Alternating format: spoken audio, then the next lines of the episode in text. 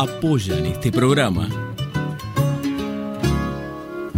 Siglo XXI Editores, Municipalidad de San Andrés de Giles, 80 Mundos, Frigorífico Costanzo, CG Comunicaciones, Gastaldi, Surtectura, Verónica Peloy, abogada, Más Limpio, Pinturerías del Carmen, Carolina Galesio, psicopedagoga, cancha de papi fútbol del Club Social y Deportivo, cosmetóloga Cristina Jainer.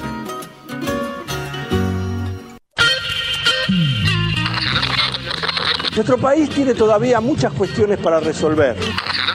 ¿Por qué? Porque el sistema está dividido. Hoy podemos plantear que una cultura superior, basada en la solidaridad y la colaboración, y no en el dominio y la explotación. El ser humano es un animal que ha roto con la animalidad. Es un animal antianimal. Es nuestra confianza en nosotros lo que incrementa nuestra fe en los grandes valores de la humanidad y en la certeza de que esos valores tendrán que prevalecer, no podrán ser destruidos. Ayer estuvo el diablo aquí.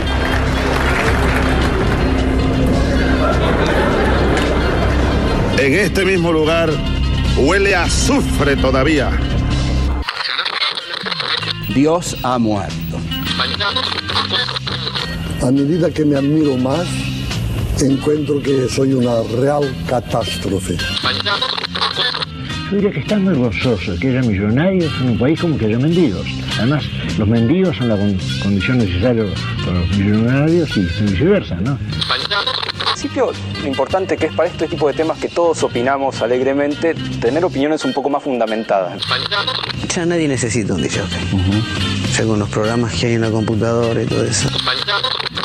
Una de las cosas que dijiste me parece muy acertada, aventurero, porque yo creo que esta vida es una saga, es una gran aventura y hace falta mucho valor para vivirla profundamente, o si no me quedo quieto en una esquina, me caso con la primera que conozco, me hago solamente de un club de fútbol, voto siempre a la derecha o a la izquierda y se acabó. ¡La puta!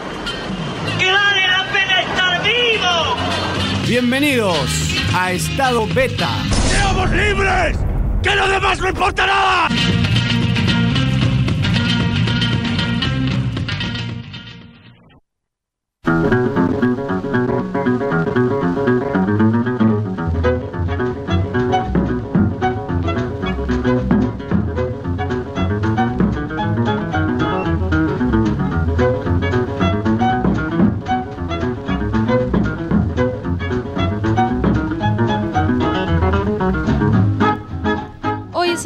Internacional de la Música en conmemoración de Santa Cecilia. A pesar de ser una de las santas más populares de todos los tiempos, es muy poco lo que se conoce sobre ella.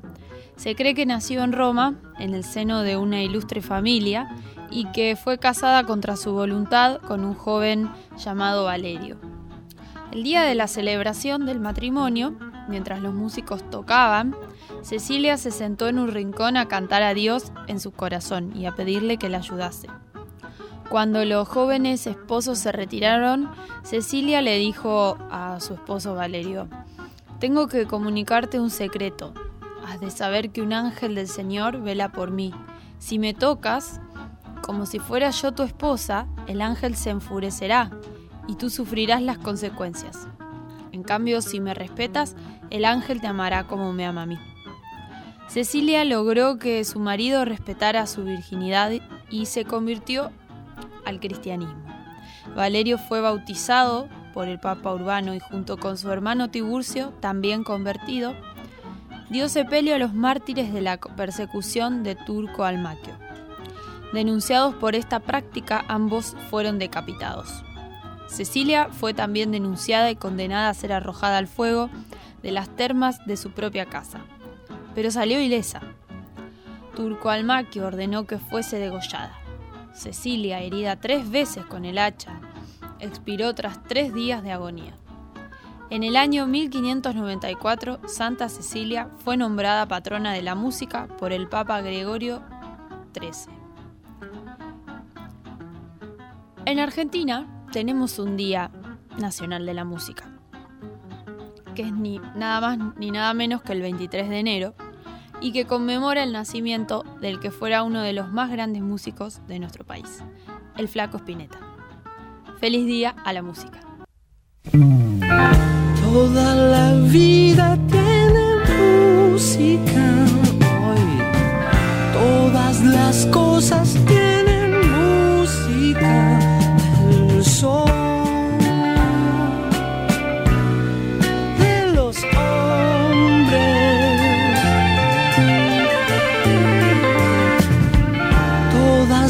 cosas tienen.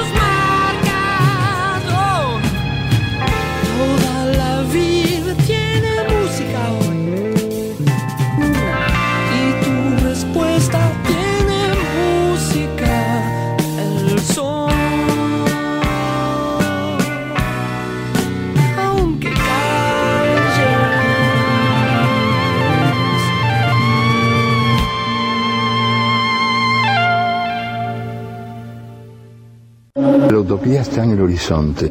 Yo sé muy bien que nunca la alcanzaré, que si yo camino diez pasos, ella se alejará diez pasos. Cuanto, cuanto más la busque, menos la encontraré, porque ella se va alejando a medida que yo me acerco. Y entonces, ¿para qué sirve la utopía? Pues la utopía sirve para eso, para caminar.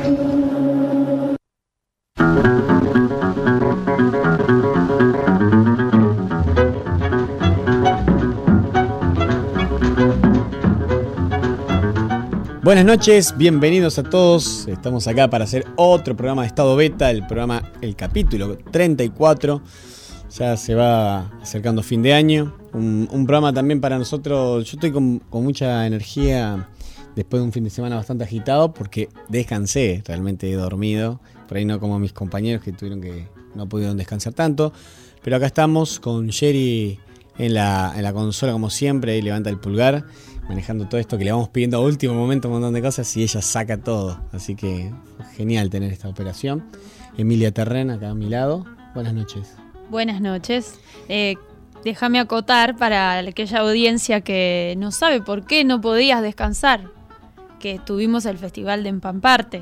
La Exacto. semana pasada, para aquellos que se perdieron el programa, vinieron las integrantes de esta agrupación eh, de San Andrés de Giles, una agrupación de jóvenes artistas que organizan por cuarto año consecutivo, organizaron un festival de artes, esta vez en un club, club social y deportivo que se llama el Club Victoria. Y bueno, fue un hermoso fin de semana bastante atípico para nuestra querida comunidad. Sí, también que vos colaboraste junto con tantos otros que nos estuvieron ayudando un trabajo bastante titánico por momentos, pero gracias a la ayuda de mucha gente eh, se puede llevar adelante. Así que bueno, eso igual hablaremos un poquito más detalladamente de, más adelante, porque me gustaría contar un par de cositas, bandas que estuvieron, pasaron y demás. Y sí, claramente fue una experiencia hermosa para nosotros y para todo San Andrés Giles. Así que bueno, desde ahora ya gracias. Como les comentaba, hoy estamos con el capítulo 34 como siempre hacemos una portada ilustrativa que un poco quiere simbolizar, ahí como encerrar un, poco el concepto del programa.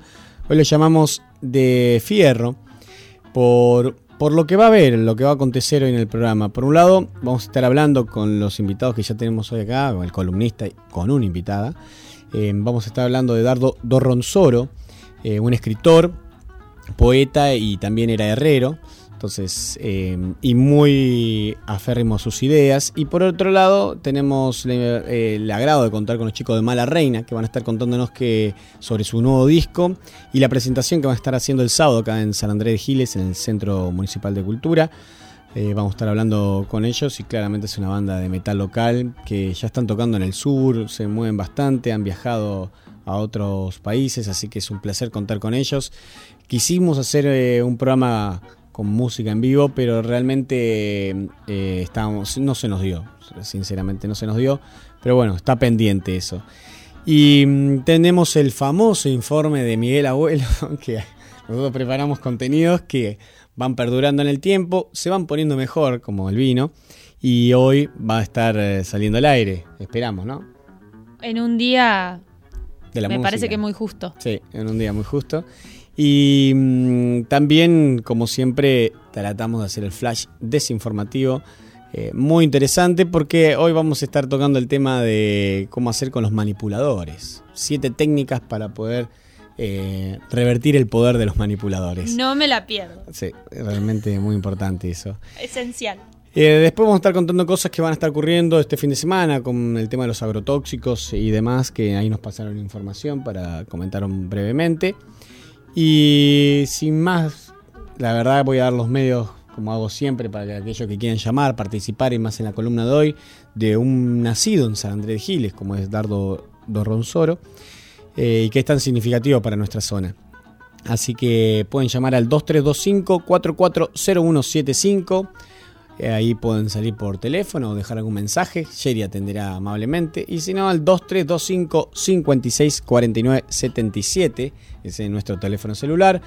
Pueden escucharnos a través de nuestra web en estadobeta.com. Ahí pueden ver los informes que, que realizan los columnistas, como seguramente habrá algo de información sobre lo de Dardo Dorronsoro. Y como tantos otros que hemos ido hablando, en el caso de El Portugués, eh, que habíamos hablado la otra vez, y lo pueden chequear ahí en, nuestra web. También tenemos nuestro Facebook Estado Beta, ahí pueden ver esta portada, y en Twitter arroba en Estado Beta. Salimos por Radio Val 94.7, San Andrés de Giles, provincia de Buenos Aires. Así que sin dar más vueltas, vamos a arrancar con el programa de la fecha. Con eso quieres decir que si eh, yo estoy en estado alfa y me están, me están induciendo a un estado beta, digamos que cuanto más me resisto a permanecer en el estado alfa, el tipo es capaz o la máquina automáticamente aumenta la modulación del estado beta y realmente me está, bueno, pues estrangulando hasta que yo no acepto su estado o su onda vibratoria. Cuanto más me resisto, más potencia emite. Cuanto más me resisto, más potencia emite. Más potencia emite.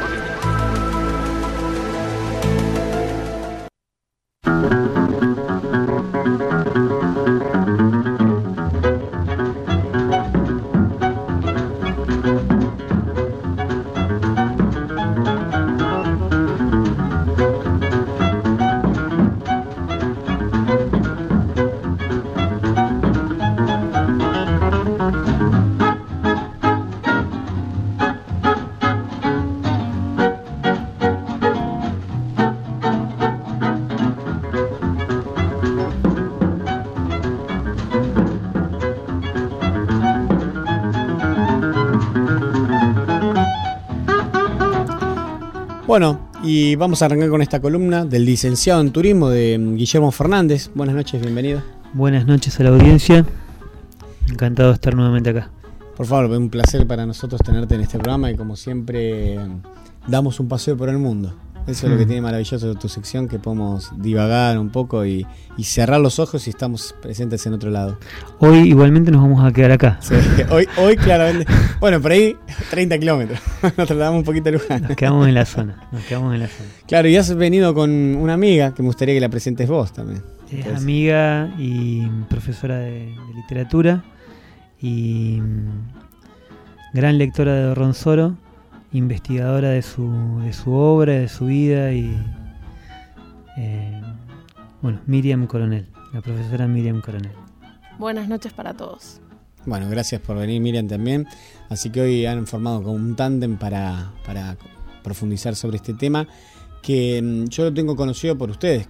Pues, ah, me ha llegado a mí este hombre eh, a través de ustedes, claramente. Y bueno, hace poco que hubo una conmemoración muy importante en Luján.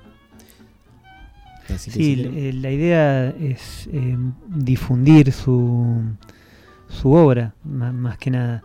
Su figura tal vez en los últimos años ha sido conocida por, por homenajes que se han hecho, por, por notas, por bueno, en, en Luján sobre todo tiene una presencia bastante fuerte, pero su obra como está inconseguible en muchos aspectos, eh, es lo que por ahí más necesita empuje, de, de- de ser difundida, de que bueno sea mejor, eh, Conocí- mejor conocida, que pueda ser más accesible.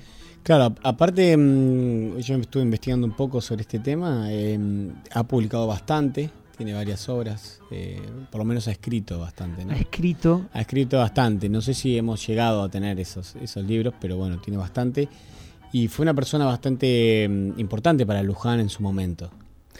Sí, acá Miriam puede dar más, más información al respecto porque ella es, es oriunda también de, de la zona de Luján. Sí, eh, Dardo nace acá en San Andrés de Giles en 1913. Padre socialista, siete hermanos. Por las circunstancias políticas de su familia, de la militancia de su padre, los relatos dicen que tuvieron que moverse por diferentes pueblos eh, en diferentes eh, momentos. Por eso es muy, muy rauda la- su paso por Giles. Nace acá en Giles, pero se cría en Luján. Claro. Sí, sí, Sí. se cría en Luján y desarrolla toda su vida en lo que ahora es el barrio La Loma, Mm. ahí en Luján. Eh, ¿Dónde, dónde quedaría ese barrio, más o menos, para ubicarnos? queda cerca de. eh, queda so- casi sobre ruta 7. sobre Ruta 7 antes de llegar a Luján, cuando vamos por acá en la hermosa isleña, por el, en el 276, de mano izquierda sería uno de esos barrios que está más o menos por ahí. Ah, mira. Así que bueno, él vive ahí y también tiene su herrería en su casa. Así que bueno, con respecto al, al tema del programa viene muy, viene muy bien porque también se lo conoce uno de los motes, es el poeta herrero, ¿no? Esto de trabajar por la mañana en su herrería y a la tarde dedicarse a leer, a escribir y su casa auspiciaba de centro de, de reuniones de jóvenes desde el taller literario o desde la discusión política coyuntural de la época. Y, em, ¿Cómo el, si- si- obviamente yo te voy a hacer preguntas y veremos si las conocen, porque ¿cómo le llega el, el- el oficio de herrero? Es breve lo que te puedo aportar. Su papá era herrero. Entonces es como un oficio familiar. Sí, como un oficio familiar. Si uno transita la calle Ituzaingó, eh, yendo para la universidad, hacia el fondo, hay una casa donde actualmente vive su sobrina nieta, María Ignacia Dorronsoro, y más o menos ubicando algunos datos, se puede ver alguna, tiene la puerta, ella recuperó la puerta de, de la casa original de Dardo y de Nelly Dorronsoro, su esposa, previamente amiga y prima, porque se casa con ella. Ah, mira. Sí. Y la literatura, bueno, en ese principio siglo, que algo un poco conozco, era una de las únicas formas que había también, ¿no? De, de- de informarse, cultivarse, la lectura, y más en los senos socialistas, que era también muy difundido la literatura. Sí, lo que cuentan las biografías de él es que él empieza publicando en los periódicos de la zona y a través del partido, como amigo del Partido Socialista de Luján. Entonces, a través del debate desde distintas cuestiones periodísticas y poemas, él empieza a, a vincularse con diferentes sectores culturales. Y mm, si no tengo mal entendido, había dos, eh, la primera biblioteca, una de las primeras bibliotecas populares estuvo en San Antonio Areco y la segunda estuvo en Luján a principio de siglo. Seguramente él también tendría algún vínculo porque eran de los movimientos anarquistas socialistas. Así que él, él- él seguramente algu- alguna participación habrá tenido. Sí, habría que checarlo, pero sí, seguramente estás Sí. hablando de la biblioteca Jean Lloré. Claro, que es exactamente. la biblioteca tradicional Sí. junto con la biblioteca Meguino de Luján. Sí, Sí, seguramente no tengo igual dato de su participación. Yo, No, no, seguramente existirán. Pero era un centro siempre de, de charla y es. Em, ¿Y cómo, cómo fue un poco el, derrotero de su vida? ¿Qué, qué fue haciendo una que se instaló ahí? Em, Dardo se cría eh, con su familia en Luján y desde, desde muy joven va a tener participación en lo que es la discusión, las discusiones del barrio, ¿sí? Y em, él es un autodidacta, ni siquiera termina la escolaridad tradicional. Se va a criar eh, con todas estas discusiones y de lo que hay mucho registro son de sus últimos años, ¿sí? Por lo que sabemos de la biografía, tuvo matrimonio previo a su última esposa, eh, también poeta, profesora en lengua y literatura, Nelly Dorronsoro. Eh, y de lo que se sabe mucho es de esos últimos años en donde hay también una ebullición social en Luján a partir de los 60, 70 y se lo vincula mucho con la formación de la juventud, tanto del PJ eh, como del PJ, mal dicho, de la JP en ese momento, Claro. y eh, con la formación de la juventud guevarista, que era el brazo juvenil del PRT y del ERP. Los testimonios dicen que en su casa era un espacio abierto y que la juventud nace en su casa. Empiezan desde lo literario eh, y varios de los desaparecidos de Luján, que son casi todos los militantes de, de lo que en ese momento era la juventud guevarista en Luján, eh, el progreso en su debate político nace en el taller de Dardo y ahí forman la juventud guevarista. Eh, hoy hablábamos con Guillermo de lo notable de su participación en cuanto a que él nunca llega a ser un afiliado eh, en ese momento de las grandes organizaciones. Era un propiciador, un fomentador, eh, pero no para ese momento y para una persona de esa edad, porque Claro. también es, es notable cuando uno mira la lista de los desaparecidos en Luján, él es el único que tiene más de 50 años. Todos los demás son dos pibes. Tiene 16, 17, 18, 20. Él es el único. Claro, era un- claramente era un bastión para todo esto. Sí, sí, sí, era un sí. ejemplo. todos lo, lo señalaban desde, desde ese lugar. Eh, yo en su momento, yo descubro a Ronsoro a través de un trabajo eh, cuando en mi época de estudiante.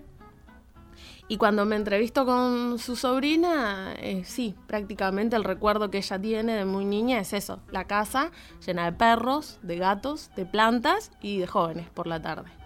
O sea, eh, un- una vida social en ese aspecto muy importante, pero alejada de lo que era tal vez lo que, o tal vez lo que uno se imagina desde este lado de la historia, alejada de el comité, Claro, la sí, sí, sí. orga, la reunión de... Más, eh, más alejado de lo burocrático. y Sí, todo totalmente, totalmente. ¿Se sabe algo o me podés o nos pueden contar un poco sobre el pensamiento de Don Ronsoro? Porque bueno, si había estas reuniones de partido, ¿no? Y, y tenía un, pe- un pensamiento bastante socialista, diríamos, o em, habría algún pensamiento sobre cómo debería ser el trabajo, la organización social, qué pensaba el de la iglesia. Me imagino que en Luján encima, con la basílica. Yo no te podría dar cuenta de los relatos, del relato de las discusiones de esa época. No, no tengo el. No, no hay registro de eso. Yo no lo tengo. Ah. Tal vez eh, hubo grupos que mm, durante los 90 hicieron algunas investigaciones, estudiantes de historia, eh, unidos a lo que en ese momento era la Secretaría de Derechos Humanos de la Municipalidad de Luján, que realizaron algunas investigaciones, pero también, si uno lo piensa en el contexto de los 90, desde donde se reivindicó, era más desde el lugar de la memoria, que se recuperan las figuras de los desaparecidos. Yo, siendo de Luján, yo soy de Jauregui específicamente. Eh, viví 20 años sin saber que había gente desaparecida hasta que llegué a la universidad, Claro, prácticamente. ¿sí?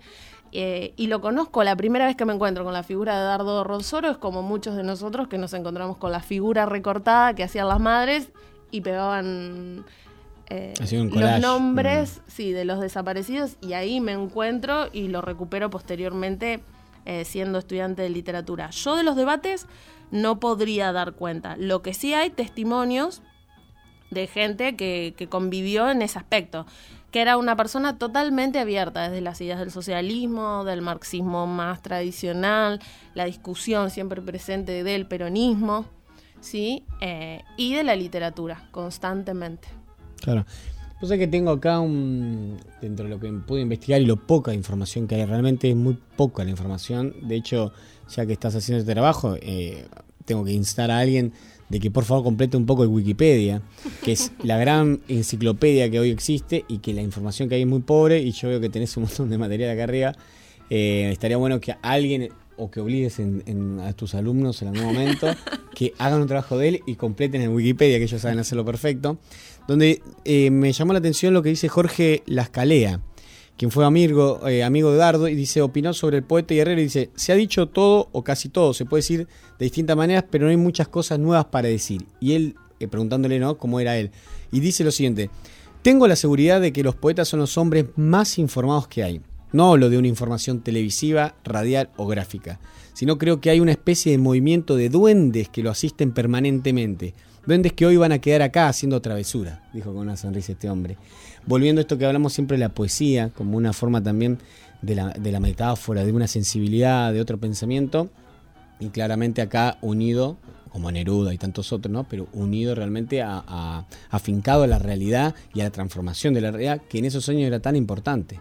Por ahí, eh, hoy podemos hacer un paralelismo que sea, por ahí los escritores escriben más de la ficción o novelas y, y- o una interpretación de la realidad, no tanto tratando de modificarla, como en un momento eran los escritos de lo- del principio de- del siglo pasado, del siglo XX, donde había una idea de una comunión con la realidad mucho más fuerte y, y- y- y una propuesta mucho más fuerte que hasta le costó la vida a varios. Caso Sí. de Lorca, por ejemplo. Sí, sí, sí, sí. sí. Eh, desde el punto de vista literario, el- la figura de, de Dardo se, adquiere relevancia en, los, años de los 70 por, esta cuestión de, funcionar como un imán para la juventud de la zona eh, y, cierta docencia, eh, tanto literaria, en su taller como de vida, porque había una, distancia etaria entre los jóvenes y él. Pero Dardo eh, escribe de- desde, desde mucho antes. Eh, congelar su imagen en ese momento Claro. es en, cierto, en cierta manera desvirtuarla. claro. Mm. Eh, él publica, gana un concurso de la editorial MC y ahí se publica, MC publica en el año 64 eh, una novela que se llama La nave encabritada, Mm. que bueno, es lo que tiene editado con, eh, en narrativa. Eh, y eh, había que ganar ese, concurso. MC era, sigue siendo una, editorial importante, pero en ese momento tanto el jurado, era un, premio importante. Y mm, lamentablemente la novela no se consigue. Está descatalogada y debe haber algún ejemplar dando vueltas por ahí, pero circula por fotocopias. A todos nosotros nos ha llegado de esa manera. De hecho, la tenés acá. Claro. En claro. fotocopia anillada. Claro, en su momento se hizo una, un- una cierta tarea de proselitismo, de fotocopiar y repartir a los amigos y demás, pero bueno, no, no es suficiente. Cuando él publica, eh, gana el concurso, él tiene 51 años. O sea, tiene una trayectoria eh, importante. Y experiencia. Exactamente. Y algo a destacar, que lo conversábamos hoy con Miriam, es su el lugar de, de cierta excentricidad en que él mismo se coloca como escritor, como personaje público también, eh, desde el punto de vista político también. Ya lo dijo Miriam, nunca se, nunca se vuelve un militante orgánico, nunca está pegado a una organización, nunca es parte, siempre es su, su influencia es satelital. Satelital y, y radial, porque en su casa, eh, como en pocos lugares, podían confluir peronistas, marxistas, eh, socialistas, eh, lo cual también, visto con la distancia del tiempo, es toda una elección, toda una elección ética y política. Sí, totalmente. Y también un, un talento, porque realmente, como decías vos, que confluya todo eso en el mismo lugar. Sí, Digo, claro. Las discusiones deben ser álgidas también por un momento. Y, y habrá que... Sí, sí, sí. sí.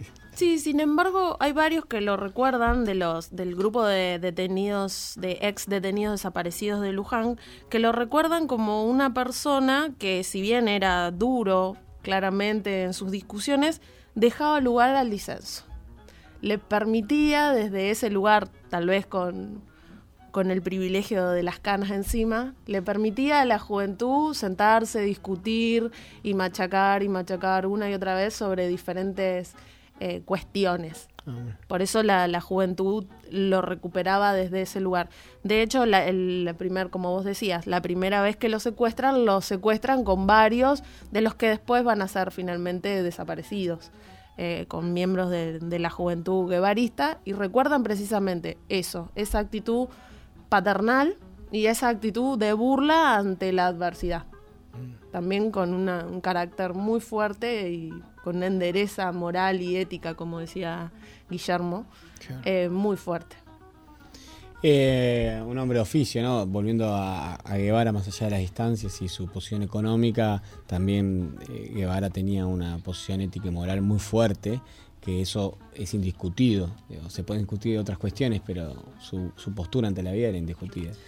Y en ese, eh, en eso que vos decís hay un punto en, eh, de conexión en esto de que también el Che siempre se corrió de los lugares a, a donde podía quedar cristalizado. Eh, siempre fue por más, siempre y fue por más y muchas veces para lugares donde No convenía. Sí, donde no era lo más aconsejable. No. Eh, pero eso también es eh, cierto espíritu inconformista y, y también iconoclasta. De sí mismo. Sí, sí, sí. De sí mismo. Demoler sus propios, el propio ídolo que, Que se construye alrededor. que se construye alrededor de, de- de- de toda figura pública. ¿Qué, qué tienen para compartir nosotros de su literatura? ¿Tienen alguna poesía? Algo no. Eh, si uno, como decís vos, entra en internet, rápidamente lo que aparece eh, que es tal vez su poema más conocido. Se llama Declaración Jurada.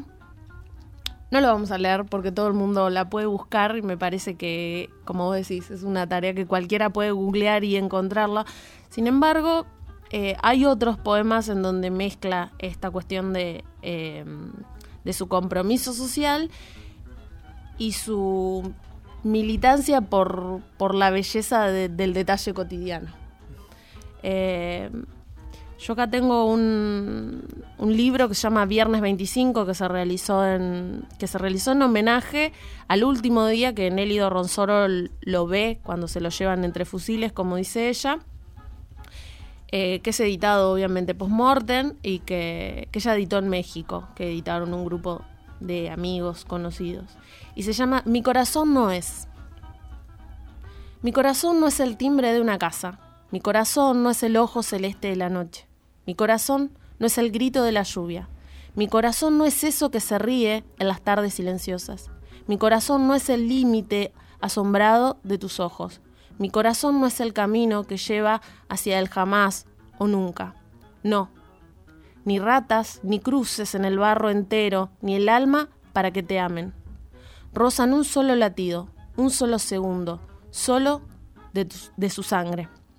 Mi corazón es una calle con perros y chozas y ropa al sol en las mañanas. Es una casa sin puertas, es un río, es un viento de luna. Es una sangre de pan, una mariposa de octubre, de martillo. Es la mitad de los ojos que se desnudan de pájaros cuando lloran. Mi corazón no sirve para letrero, para ministro, para arzobispo, para señor de la muerte, ni para smoking del señor o para decirle al señor yo le rindo mi homenaje. No, mi corazón además no es mi corazón. Aquí está. Míralo, a esta hora, junto a una música de la noche, esperando que alguien llegue, lo tome en sus manos, lo beba, lo destroce, lo fume o lo acueste delicadamente para que descanse de la vida. Te digo que mm, hubiera estado enor- en- enorgullecido él con la belleza del detalle cotidiano, como lo presentaste vos. Claramente hace un, un paneo y, Tenés mucha imaginación. ¿eh? Sí, pero me, a mí también me parecía que una presentación así y de hecho poniendo, poniéndole algo cotidiano, ¿no? El nombre de oficio, el nombre que ve, esos- esas cosas pequeñas del día a día y revalorizándolas. Sí, hay una materialidad en la poesía de, de Dardo eh, omnipresente. Mm. Y cuando él habla de la vida, en varios poemas habla de la vida, y en algunos contraponiéndolo a la idea, vida, idea, él cuando habla de vida está refiriéndose a eso, perros, gatos, un amanecer, un Ropa atardecer, mate, eh, El la recuerdo de una mujer. Sí, sí, sí, sí, la cosa cotidiana y más tangible. ¿Cuántas obras tiene publicadas, saben? Más o menos. Eh, Postmortem, viernes 25 y las otras es eh, Una sangre para el día y... Sí, eh, eh, sí, esas dos. La nave encabritada y Una sangre para el día. Y me parece que publican en España el otro libro de poemas, eh, Al de América. El sí. Mm, No recuerdo ahora. Llanto Americano. Llanto americano. Me parece que lo publican en alguna universidad de España. ¿Qué, mm, qué sensación, qué les transmitió su novela esta que tenemos acá, La nave encabritada? Sumamente divertida. Sumamente Ah, divertida. Sí, sí. Hoy hablábamos con. ¿Para el lado de la comedia o más No, no, de lo no, irónico, Muy, muy irónico, un, un uso metafórico de la realidad? Sí, no, muy fino del humor, del lenguaje cotidiano, del lenguaje popular. Que por ahí, eh, 50 años después, eh, por ahí suenan algunas palabras, algunos términos que, que aparecen en la novela, eh, aparecen avejentados. Pero, pero la novela en sí es, es- eh, rítmicamente es, eh, no da respiro y sumamente interesante, divertida. eh, Y se, se lee así, por lo se que lee, contás vos, la empezás a leerla y no parás. La agarrás y, y te, te va llevando, te va llevando. te va ¿Es de ciencia ficción? No. No, no, Ah. no, no, no, no, no. Eh, ¿Qué sería? Un, un, un realismo Sí. Mágico. Es, No, es narrativa, no. pero podría ser un cuadro de costumbre de la clase popular tranquilamente. Es, es un- Ah. es un- una narrativa en un punto pintoresca. Eh, sí, sí, está, está bueno. Y tiene una dedicación, veo ahí, la, la etapa que, que viene impresa de lo que viene Mm. impreso. Eh, a mí, mm, cuando mm, eh, en mi etapa de estudiantes me tocó entrevistar a su sobrina, eh, yo solamente conocía el libro Viernes 25, entonces eh, María Ignacia eh, me muestra como un objeto, como una reliquia, y sin conocerme me lo presta para fotocopiar, pequeño detalle de amor. Y tiene una dedicatoria de puño y letra de Dardo del 26 del 4 del 64 que dice, para Angelita, la mejor tía del mundo, y para Nelly y Leda, las dos mejores primas del mundo. Con todo cariño, Dardo Ronsoro. Cuando uno va a la dedicatoria eh, impresa, eh, una de las dedicatorias, eh, la segunda es para en ese momento la que era su compañera, Elsa, y la tercera dice para Nelly, mi prima, inigualable amiga. Ellos se casan bastante grandes ya, y María Ignacia contaba que cuando él se fue a casar, no, no recordaba ella cuáles eran lo- los móviles por los cuales oficializaron su, su matrimonio, su unión. Pero ella contaba que, que el vasco, como le decían todos, eh, fue de overol a casarse al registro civil. En un acto total de, de- de rebeldía con algo tan con algo tan formal también, ¿no? Un personaje. Un personaje, Un sí, personaje Sí, sí, el- digno de conocer. Sí, las personas que, que lo recuerdan cuando, cuando uno habla con los, con los ex detenidos desaparecidos es eso. Era el, el Vasco de Ronsoro en bicicleta, con la ropa de fábrica, siempre un poco sucio del trabajo de la herrería. eh, y las fotos que, mm, que le sacó el artista plástico este que mencionabas vos hace un Ah, ratito. Jorge Lascalea. Sí, también buscando en internet yo he visto algunas y en alguna muestra también eh, lo muestran en su trabajo con, con la herrería, que era eh, su pasión. Yo le contaba eh, a Guillermo que no solo era lo que le gustaba, sino que le gustaba y lo hacía realmente bien.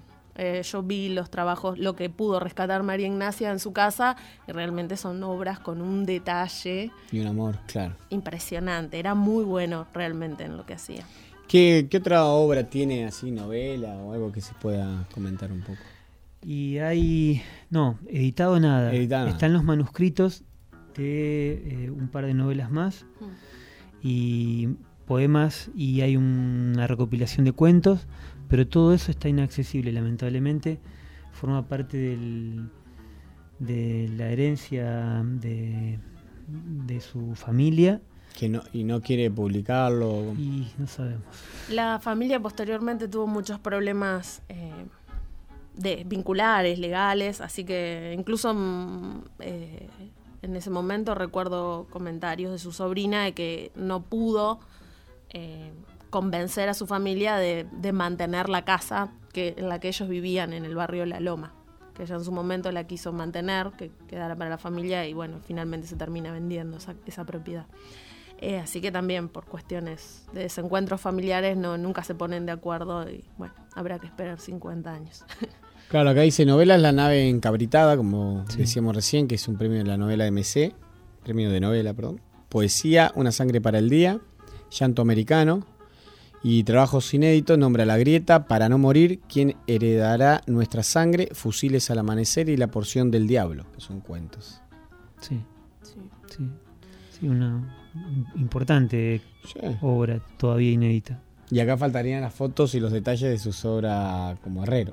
Sí, Claro, claro. sí, que que- también son poesía. habría que Material. habría que rastrear y es para, para alguien que, que tenga ganas de, de- de entrarle a investigar eh, el material está mm, está ahí yo simplemente soy una lectora que en su momento estuve obnubilada sigo cada vez que la que la recupero sigo obnubilada por el texto Eh, bueno nada y este compartir con, con los amigos eh, y habernos reído algunas tardes la novela es es una delicia, no parece una novela que está escrita en el año 64.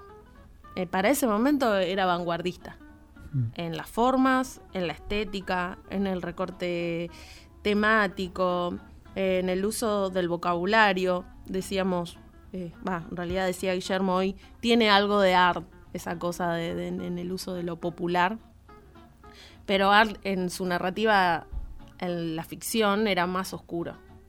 Eh, y la verdad que mm, tiene un trabajo sobre la observación de sí mismo. Es una novela que está contada en primera persona y es totalmente coloquial. También, recurso que para la época no era para nada notable. Es veloz, uno la puede leer como leer Harry Potter. O sea, no tiene esa cosa de descripción densa de novela latinoamericana. Eh, que es bellísima, Sí, que es bellísima, pero- pero, que, que- que precisamente esa técnica está creada para llevar adelante una conciencia. Dorronsoro lo hace imprescindible porque lo toma desde lo coloquial. Toma el vocabulario eh, y va contando la historia de este. También es notable el, persona, el perfil del personaje. Es un inmigrante. Es, el personaje es el chileno, se identifica así durante toda la obra y es un chileno que vive en un em, conventillo y claramente se nota que es Luján. Digo claramente porque en algún momento habla de otros pueblos y habla de Moreno, de Rodríguez, entonces se nota que es Luján. Pero no lo nombra nunca. No la nombra nunca. No. ¿Y el chileno es un chileno? El chileno es un chileno en el sentido que vino de Chile, pero claramente tiene todas las sus expresiones son de un un alter ego de Dardo, cre- creemos nosotros. Es un hombre de 50 años viviendo en una ciudad periférica de la gran urbe. Claro. Es eso. Sí, Eh. algo importante que su oficio, el del chileno, es chorro. es ladrón, de oficio. Él se, se reivindica. Chorro de guante blanco. De, de- de robarle a- a- por algún encargo, sin violencia, todo, todo lo de lo, lo viejo, lo antiguamente asociado al verdadero ladrón, digamos. También hay una cosa medio romántica ahí. Pero estilo Robin Hood, no. ¿Un chorro para sí mismo o un chorro así que era también un poco claro y, y- No lo y sé. generoso? Pero sí, sí campea un- una, una idea de romanticismo Claro. en toda la novela, en, el, en la personalidad de él. Em, sí, sí, sí, claramente, claramente. Sí, y hay algo que, eh, que llama mucho la atención que en esta novela es que mm, la novela tiene un carácter eh, premonitorio, podríamos decir, porque mm, a este personaje, por un robo que comete precisamente, lo llevan detenido y sufre, obviamente, para que firme la declaración, una serie de torturas. Y cuando uno lee ese capítulo, tal vez podríamos leer un pequeño fragmentito, Por favor. déjame que lo encuentre. Cuando uno mm, lee ese fragmento y, y enlaza toda la historia de él y piensa sobre esto que vos decías, ¿no? Es más conocido por su última etapa porque es un desaparecido. ¿sí? Uno no puede evitar pensar que anticipó un montón de cosas. El capítulo 30 de La nave encabritada comienza así. Estoy pasando unos hermosos días en este calabocito. Lo único que todavía no han hecho conmigo es atarme un matungo a cada extremidad y meterle. No sé si pensarán hacerlo. Quizá no se les haya ocurrido. Sin embargo, pese a todo, no me quejo. La maceta que me mandó Mahoma, más la estupidez del hispano, quien declaró que de su caso no faltaba nada, me han salvado, creo, de llegar a la ancianidad con un trajecito a rayas. El milicucho me trae como almuerzo una taza de suculenta agua sucia y una piedra con forma de pan. Se está progresando mucho en este sentido. Peor era en la época de los romanos, que te arrojaban a los leones. Calén me habrá traído o mandado alguna vianda, pero estos muertos de hambre se habrán comido hasta los platos. El portador de los manjares, que es un muchacho educadísimo, coloca ambas manos en el suelo junto a la tarima en la cual estoy más roto que ninguna cosa en el mundo. Come, Afanancio, me dice con cautivadora amabilidad. Y luego, con una dulce sonrisa agrega, ¿todavía no estás muerto? Esta tarde, te aviso, te dan la última y después te tiran al agujero de la letrina. Así comienza ese capítulo. ¿Y por qué digo que tiene carácter predictivo? Porque cuando lo secuestran por primera vez a Dardo, los testimonios, eh, te lo voy a leer textual porque me parece que no, no, no tiene desperdicio. El testimonio es de Arturo Laguado, militante de la Juventud Guevarista. Fue secuestrado junto a Graciela Ramuspe, Rubén Raúl Maggio y Dardo de Ronsoro a comienzos de marzo del 76, pocos días antes de producirse el golpe de Estado.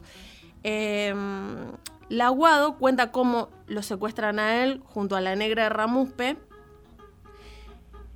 Y ahí también aparece Dardo. También esa misma noche lo es el primer secuestro de Dardo. Y, mm, y la Aguado dice, eh, yo creo que nos llevaron a una casa Pilar, ahí nos tuvieron una noche, estábamos los tres y el cuarto fue Dardo, que llegó por otro lado. Esa, no- esa noche fue una noche, yo la recuerdo con simpatía, por dos cosas que me impactaron. Primero yo en esa época, te hablo a principios del 76, tenía 16 años, pero parecía de 14, porque era muy lampiño y tenía mucha cara de pibe. Dos cosas que me conmovieron mucho. Primero Mallito que me dijo, vos cállate, vos no tenés nada que ver. Vos estabas de pasada, vos estabas enamorado de Graciela. Nos alcanzaron a meter en un baño, los tres atados, espalda con espalda, mientras interrogaban a Dardo. Y la otra fue la actitud de Dardo, bellísima, que fue burlarse de ellos toda la noche. Dardo era sordo, entonces le decían, ¿vos sos de la juventud guevarista? Y Dardo decía, ¿yo de la juventud? Al primero que agarraron para interrogar fue a Dardo. El viejo Dardo se burlaba. Eso fue desde las 9 de la noche hasta las 8 de la mañana. Son las declaraciones eh, de un militante que lo vivió él. La situación es prácticamente la misma. Es, bueno, el personaje del chileno está más de una noche, ¿no? Pero esta actitud de burla ante la autoridad, de, de ironía ante la adversidad, la capacidad de, desde ese espacio, desde pres- de preservarse. Claro. Qué, qué fuerte, ¿no? El- la- lo que él escribe y después esto que le ocurre, ¿no? Sí, por eso digo que tiene de alguna manera un carácter predictivo y claramente el personaje es un alter ego de él. Uno lee la novela, va reconstruyendo algunos relatos que, que lo cuentan eh, y claramente en esa novela está el Vasco de Ronsoro. Es, Sí. es el Vasco de Ronsoro, solo que en vez de Herrero era un chorro simpático. Pensaba en esto de Jorge Lascalea que contaba hoy, que lo veía él como decía que los poetas son hombres con mucha información, ¿no? Eh, tranquilamente les usaba, usó esta, este, novela para, para no sé si una forma así de premonición o para describir un mundo futuro, pero claramente tenía información, él veía cosas. Andás a ver cómo, cómo veía el mundo, el acontecimiento de ese mundo que iba, que iba viniendo. Sí, la novela está contada desde un lugar muy chiquito, es un conflicto muy pequeño. Sin embargo, algo tiene de eso porque finalmente también, eh, no es para contarles la novela, si alguna vez se cruzan con algunos de nosotros en San Andrés de Giles, nos pueden pedir una copia y se las damos contentos y felices, pero hay también eh, una, una suerte de, de amistad que él tiene con un periodista y un militante anarquista. Y hay algo de clima de época en ese vínculo y el robo de unas cartas por una cuestión política. Hay algo, pero no es lo central. Lo central es lo humano. Y en ese aspecto es vanguardista.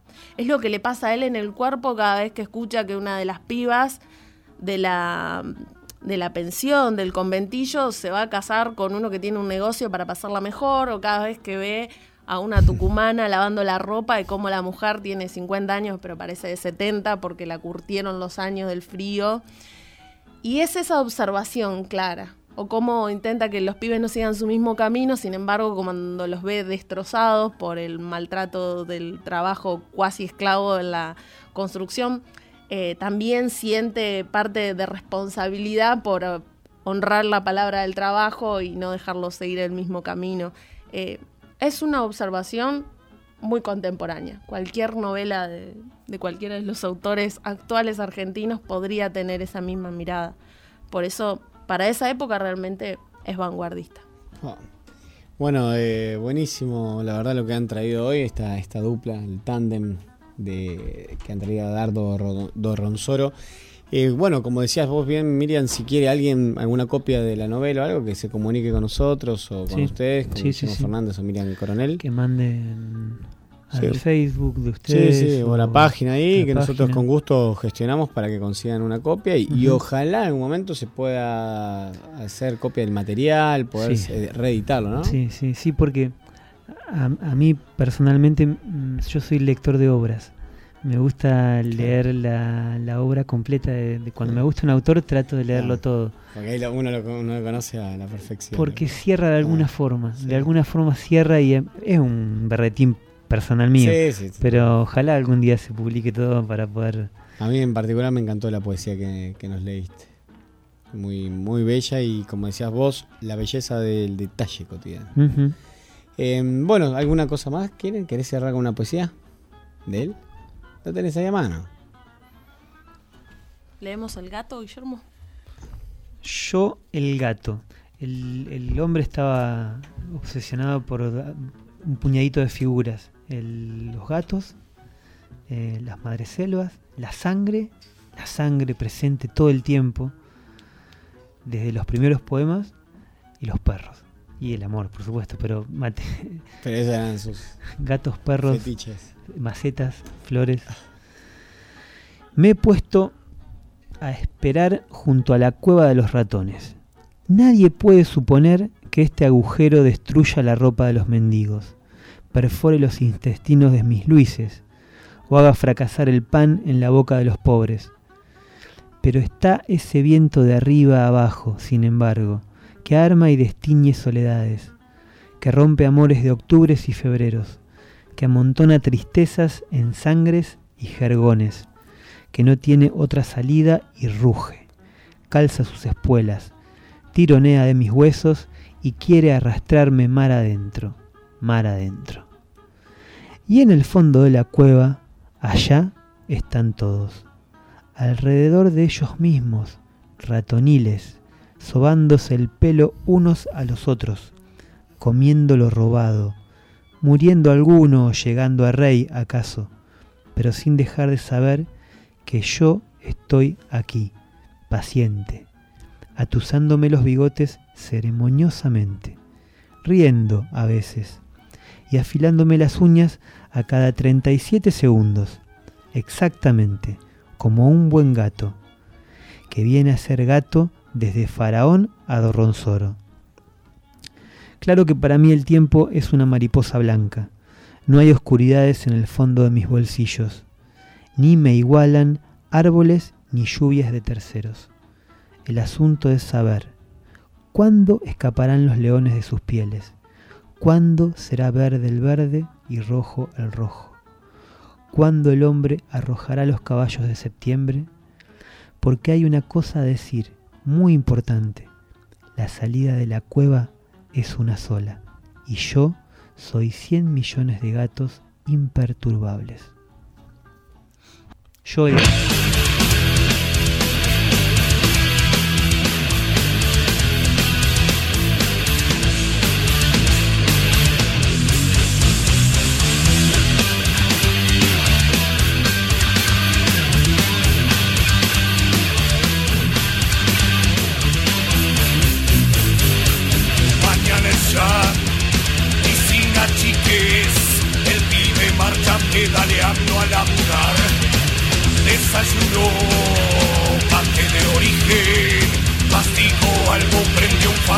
alejó a ganarse un hueso como changarín de un trompa extranjero que compra el país y lo derrite después haciendo al pibe que estive. Lo vi volver tarde y deshecho de su batalla cotidiana hecha hoy canción. Sonrió al entrar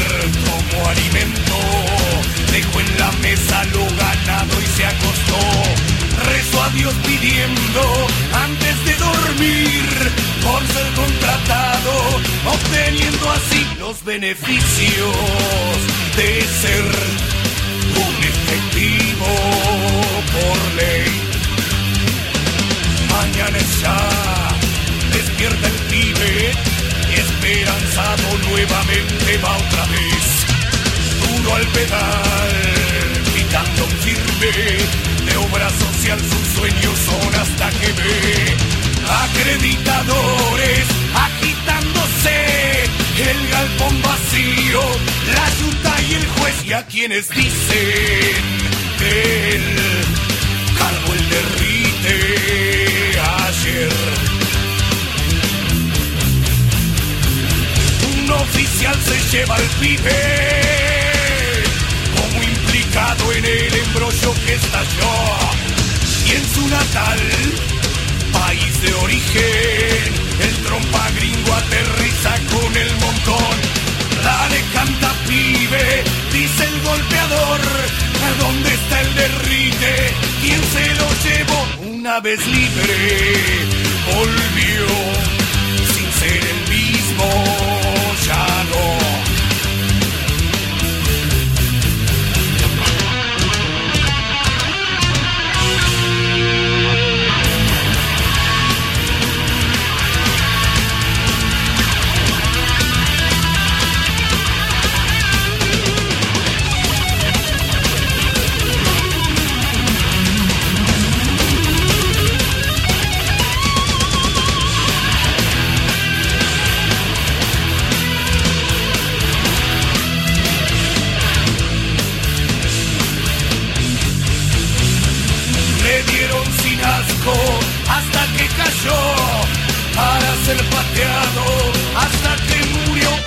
pibe tigre aquel del barrio Carlos Gardel. Fue a cajón cerrado que se lo veló pues fue desmembrado como donador. El pibe tigre aquel del barrio Carlos Gardel. ¿Por qué será posible de?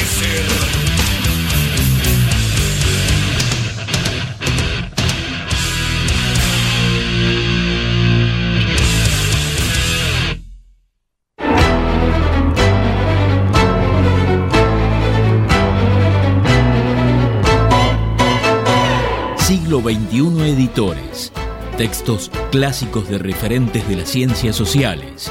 Materiales de calidad y excelente presentación que enriquecen el mercado editorial y el desarrollo y la vitalidad de la cultura latinoamericana. Conoce el catálogo en siglo21editores.com.ar. Todos podemos transitar por los caminos del arte y la cultura. La Dirección de Cultura y Turismo de la Municipalidad de San Andrés de Giles te invita a participar de talleres gratuitos en barrios y en localidades, muestras, certámenes literarios de cuento y poesía, salones de pintura, obras de teatro, conciertos, ferias y que visites el Museo de la Familia Gilense. Acércate al Centro Municipal de Cultura en Rivadavia 752 o al Complejo Municipal Museográfico y Cultural, Mitre y 25 de Mayo. Búscanos en Face como Dirección de Cultura y Turismo SAG. Sintiendo tu pulso, caminamos con vos.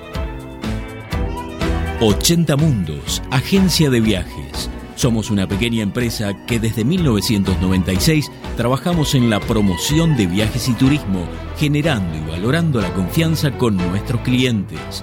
Nuestra casa central está ubicada en San Andrés de Giles, en Alcina 432, teléfono 02325 440741. También estamos en San Antonio de Areco y en Capital Federal. Visita nuestro sitio www.80mundos.tour.ar y conoce nuestras propuestas. 80 Mundos, agencia de viajes. Frigorífico Constanzo, verdaderamente del campo a su mesa. Tenemos los mejores cortes de cerdo, lechón, cordero, chivito y todos los productos de granja. Visita nuestros locales en San Andrés de Giles, Rivadavia y Suero, en Mercedes, Avenida 17 entre 26 y 28, en Luján, Avenida Carlos Pellegrini 1371. Buscanos en Facebook y conocé nuestras ofertas. Frigorífico Costanzo, verdaderamente del campo a su mesa. Acércate a la experiencia DirecTV con CG Comunicaciones. Con DirecTV podés disfrutar de la cobertura más completa de las mejores ligas de fútbol del mundo. Llegamos a todos lados, más de 54 canales en HD. Podés mirar online lo mejor de DirecTV, donde y cuando quieras desde tu computadora, tablet o teléfono celular. Además, podés grabar en vivo todos tus programas favoritos. DirecTV tiene la mejor imagen y el mejor sonido. Comunicate al teléfono 02325 1568 5085 o 02325 44 26 14. Visita nuestro local en Rivadavia 674 San Andrés de Giles. También somos agente oficial de Movistar. Acércate y conoce a CG Comunicaciones. Gastaldi, todo para el campo y la construcción. Somos una empresa familiar con 45 años de experiencia aportando calidad, diseño y servicio. Visita nuestro sitio en www.egastaldi.com.ar. Contactanos a los teléfonos 02325 44 36 75. Experiencia, asesoramiento integral, personal capacitado, envíos a domicilio, el mejor precio y calidad del mercado. Gastaldi, Campo y Construcción. Surtectura Estudio de Arquitectura. Te acompañamos en la búsqueda de las diferentes maneras de vivir tu lugar en continuo diseño de tus propias formas. Conocenos en surtectura.com.ar. Teléfono 02325 40 54 10 o visitanos en Chacabuco 554 San Andrés de Giles, provincia de Buenos Aires, Argentina. Surtectura Estudio. La arquitectura como un sendero compartido para la construcción de lugares. Pinturerías del Carmen. En Pinturerías del Carmen podés encontrar la más completa línea de productos del mercado para que puedas darle a tu casa toda la vida y el color que deseas. Línea látex, impermeabilizantes, techo, reboque plástico, colocación y reparación de vidrios. Te ofrecemos también productos especializados para el automotor, la industria y construcción en seco.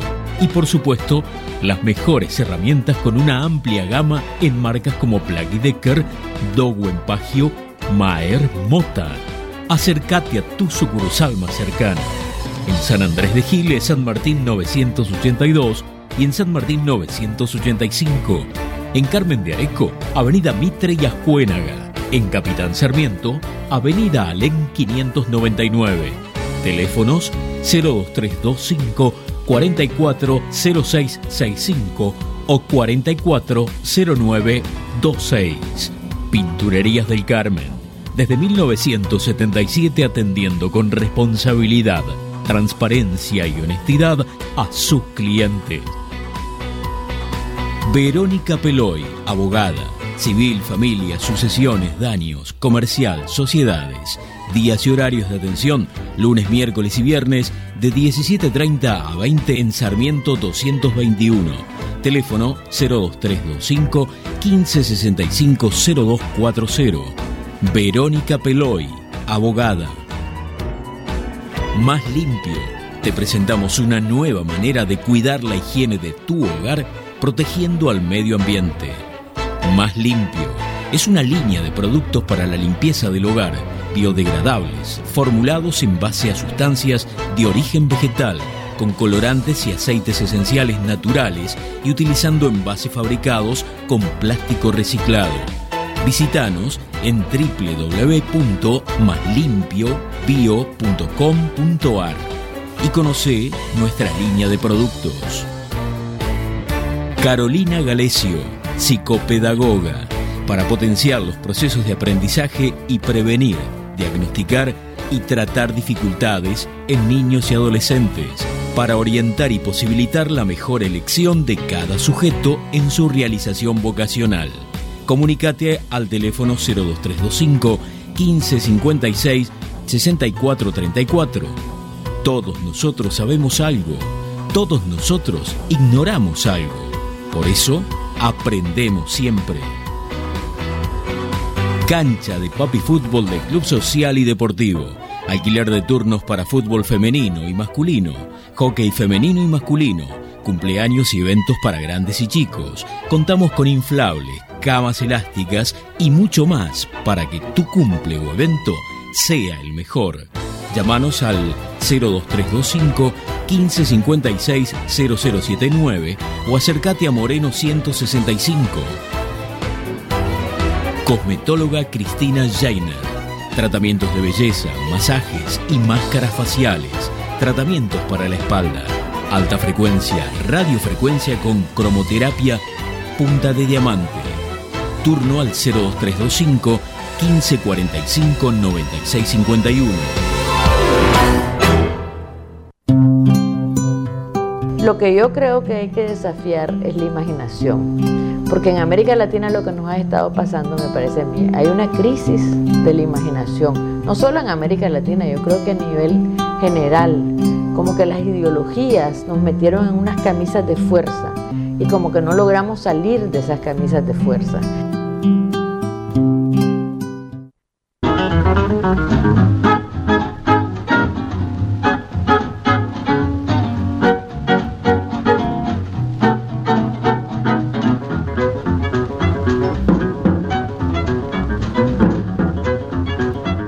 Bueno, y continuamos después de estar hablando de, de este Dardo Dorronzoro, un personaje, y bueno, que vamos a estar subiendo información en nuestra página web.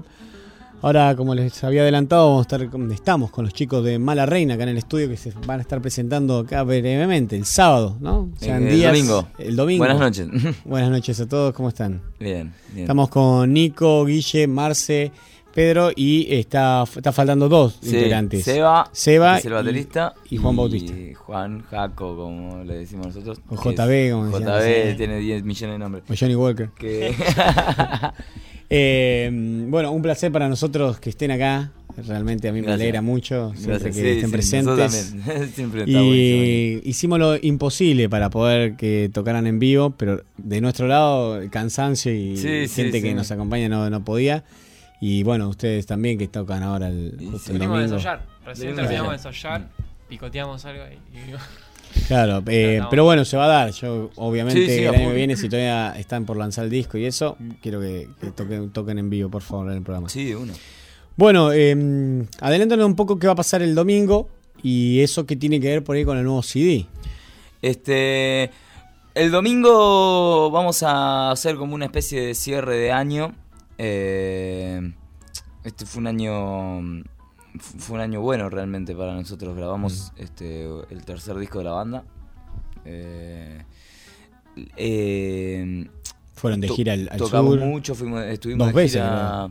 ¿O no? este, no, nos fuimos de gira por el sur del país. Hicimos varias fechas. Hicimos este, tres fechas, tuvimos cinco o seis días Sí, de sí, gira. sí. Fuimos en avión, toda, la no, secuencia. yo lo seguí, lo seguí. Este, y, y además de eso tocamos mucho. Tuvimos varios shows en distintos lados. Este, bueno, la, la grabación del disco. Y bueno, nada, eh, esto de. mm, Nos llamaron de cultura eh, para, para tocar en el ciclo de conciertos y nos pareció como una buena forma de cerrar el año, digamos. Este. En un, en, en un principio la idea era presentar el, el tercer disco de la banda, pero por No llega. no llegábamos, sí, sí, sí. Vamos a la corta, Eh, eh, llega. en realidad llegábamos quizás cortando clavos este, y, Y sufriendo mucho. sufriendo mucho. Este, y bueno, el... eh, Claro, no, hay que- aparte, tanto ¿para el productor, apurarse? sí, tanto el, el flaco del estudio con el que grabamos, este, como el manager nuestro, eh, no- nos dijeron eso, tipo, sacar un disco en noviembre no tiene sentido, o sea, vamos a esperar, ya que estamos, saquemos en marzo, que es una fecha para arrancar el año, este, y pasa que sí, estábamos como medio ansiosos, estuvimos a, a muy poco de, de sacarlo, y... Eh, lo único que falta en cierta forma es algunos ajustes en cuanto a Mirá, la estética de, casi que ya del no sonido. Sí, no, no, sí, mm, muy poco, no falta nada. El disco está todo grabado, mezclado, masterizado. Este, algunos retoques muy chiquitos que, que se hacen en una semana, digamos. Este, el arte ya está hecho.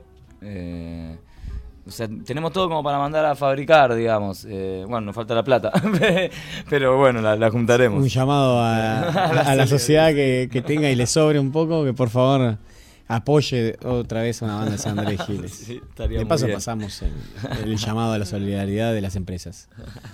Eh, bueno, cuénteme cada uno de su instrumento, ¿no? Guille, vos la guitarra. Bueno, se han incorporado nuevos eh, integrantes, han ido otros, ha habido muchos cambios. Eh, también de manager, han grabado un video hiper profesional. Eh, se han hecho muchas cosas en este camino de que nos vimos la última vez a hoy. Así que me gustaría que cada uno me vaya contando un poco su experiencia, cómo lo fue viendo, cómo evolucionó el instrumento, eh, cómo ha sentido también ser parte de una banda que se está haciendo cada vez más profesional. Eh, esa, esa cosita me gustaría, justamente. Hola, soy Guille, fui a la escuela industrial. Eh, Soy vegano. no, eh, este, este tercer disco eh, incorporamos un nuevo guitarrista. Eh, lo, tra- lo trajimos de Alemania y se llama. no, eh, tocó el Mosca la guitarra.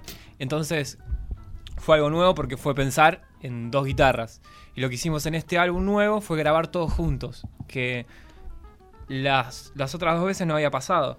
O sea, grabamos todos por separado, grabamos la batería, sí con las referencias, pero grabamos solo la batería y después los instrumentos como por separado. Esta vez nos encerramos en un estudio y grabamos todos juntos al mismo tiempo. Entonces fue como No. mágico. Encuentro en el estudio. Encuentro en el estudio. Claro, exacto. Era- no puede haber eso. un error, tiene que Eso sanar. fue un laburo desde el ensayo, desde la, del armado de los temas, a, a cómo queríamos que suene y a la, la vibra que necesitamos que tenga. Entonces como que estamos mucho más conectados ahora. Ensayábamos todos los días. Claro, claro. Sí, Pero mm, además cada tema lo vibrás más porque, o sea, estás, estamos los seis adentro del estudio conectados grabando. Entonces eso fue un- una evolución abismal que, tu- que tuvimos que Sí, te recorrer curte, todos. sí, te curte mucho como músico, este, porque gra- grabar te curte, digamos, o sea, te aprendes este, un montón de cosas. Pero grabar en este formato simultáneo, digamos, este, mm, era como hacían antes los Beatles, o sea, Sí, sí, sí, sí, pulís todos los no detalles, Puede, no puede haber sonido. errores, digamos, Claro, tenés que tocar. Claro. Este, Caen todos igual, el sonido es tal, la amplificación tal. Y era un poco la idea de la producción del disco. Cuando nos pusimos a preproducir el disco, este, estuvimos entre o grabarlo. Eh, Como se graba ahora moderno, Claro, digamos, con una máquinas, compu, este, eh, cable y primero grabas las violas, le vas metiendo las voces, las baterías las programas. Claro, ahora las bandas Eh, internacionales graban. Este, con una laptop. Claro, o sea, salen a tocar y tienen, en vez de cabezales, tienen el, el plugin, el plugin del cabezal en una tablet, digamos. Entonces, la idea era, estábamos entre laburar con un productor, este y laburar ese formato de, de- de producción de audio, eh, o buscar algo más analógico. eh, Claro. que fue lo que terminamos Se, se está pasando, y no es la primera vez que lo cuenta una banda, está pasando que hay como dos caminos, por decir así ahora. Está lo volver, retornar a lo analógico. Y bueno, el último disco de Foo Fighters se grabó como Eh, así, como grabamos exacto, nosotros. De hecho, él hizo esta película famosa de, Sí. mm, eh, no me acuerdo ahora el nombre, pero que recupera la consola original de una sala, Claro. donde él hace toda una grabación de un disco ahí, con varios músicos conocidos, entre ellos Paul McCartney y demás. Eh, recuperando esta consola, que no me acuerdo cómo se llama. Este, sí. Eh, pero bueno, es una linda película. Nosotros acá la pasamos en un momento para que la se vea, porque es lindo el trabajo de atrás que Sí. hay y el amor de esto de lo analógico y lo digital. Y como bien decís, hoy hay producciones que se hacen desde, desde una tableta o de, de una computadora. de- Y suena muy bien, o sea, Sí, eh, totalmente. hay que tener hay que tener en cuenta uno como productor, digamos, este eh, co- lo que quiere lo que quiere transmitir a la hora de, de lanzar un disco, ¿no? Este, como productor musical. Y este disco, por ejemplo, buscamos eso, buscamos como una, una vibra más de, de ensayo. De hecho, estábamos grabando y tomando mate. Sí, este, sí. Nos encerramos, ensayamos muchísimo, metimos 20 horas semanales teníamos más o menos para poder... ¿Y dónde están ensayando? ¿Ya en Capital? No, y ahora no, estábamos, pasamos por varios Nos lados. Pasamos varias salas, varios lugares, casas, piezas. Y ahora estamos en la casa de- del baterista. Que ahí tiene una linda sala y pueden- Sí. Sí. Sí, sí. Porque también, ¿no? El, el tema es los vecinos. Como siempre, Como siempre. Como siempre fue y será. Buen lugar. Bueno, Marce, contame un poco tu experiencia. También has sido Eh, padre recientemente, entonces me imagino que. Eh, sí, eh, bueno, soy. Marce Sardes, soy bajista de la banda, estoy de- desde el comienzo, casi 10 años ya. Y mm, sí, pasé por muchísimas experiencias, porque cuando empezamos, viste, no. eh, bueno, eh, fue mi primer banda profesional, por decirlo de alguna manera. Y nada, y bueno, viví la experiencia atrás de los estudios, grabar de distintas formas, eh, tocar en distintos lugares, eh, distintos escenarios, Hacer una otras gira. provincias, sí. Y, mm, y bueno, nada, y nada, fue cambiando todo porque fue mucho tiempo y ¿Has siempre cambiado con de la bajo? banda, claro. Eh, ¿Cuántos bajos has cambiado ya en esta carrera? Sí, sí, bajo, muchísimo. Sí, Te vendí uno sí. yo que Sí, lo sí, revendiste sí. y lo Bueno, a seguir buscando también. A ver, empiezo a seguir vendiendo. abajo, Comprando. comprando. Eh, sí. ¿Vos estás buscando el sonido o te vas encontrando con.? Sí, lo, lo he encontrado y a la vez eh, después me di cuenta que. Que no era eso. Claro, tenía otro. Venían otras cosas. Pasar del, am- y sí, seguía del del amplificador al cabezal, ¿no? Con caja. Eh, sí, porque también eh, cambia mm, el estilo que estamos haciendo. Entonces también te cambia la- las ideas que uno tiene. Claro. Y mm, todo el tiempo, todo el tiempo. El, el pedal, el cabezal, el bajo, el combo entero. Lo que forma el sonido, todas esas cosas juntas. Y la forma que tocar, no es lo Y la mismo forma los de dedos tocar que con la y- púa. Y también yo aprendí, digamos, durante la marcha de todo este tiempo. Y bueno, y también eso cambia el sonido de uno. Si fuera por vos, tendrías 5 o 6 bajos. Sí. 4 o 5 cabezales Sí, y amplificadores eh, y sí, sí, me 20 encantaría, pedales. me claro.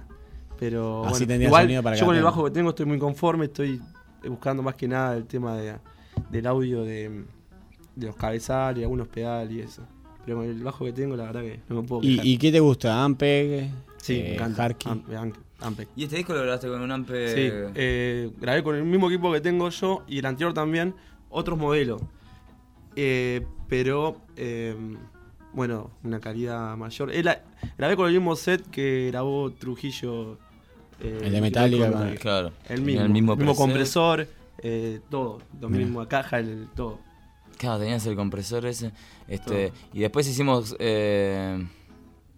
Usaste la caja Ampeg.